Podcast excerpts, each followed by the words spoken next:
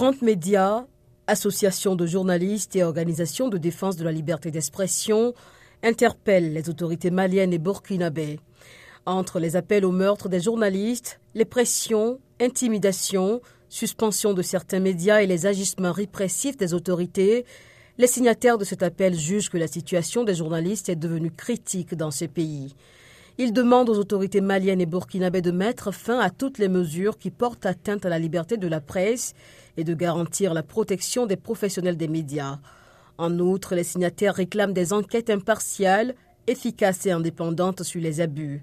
Reporters sans frontières évoquait dans un rapport en avril dernier les pressions exercées sur la presse au Mali et au Burkina Faso. L'organisation estime que le Sahel est en train de devenir une zone de non-information.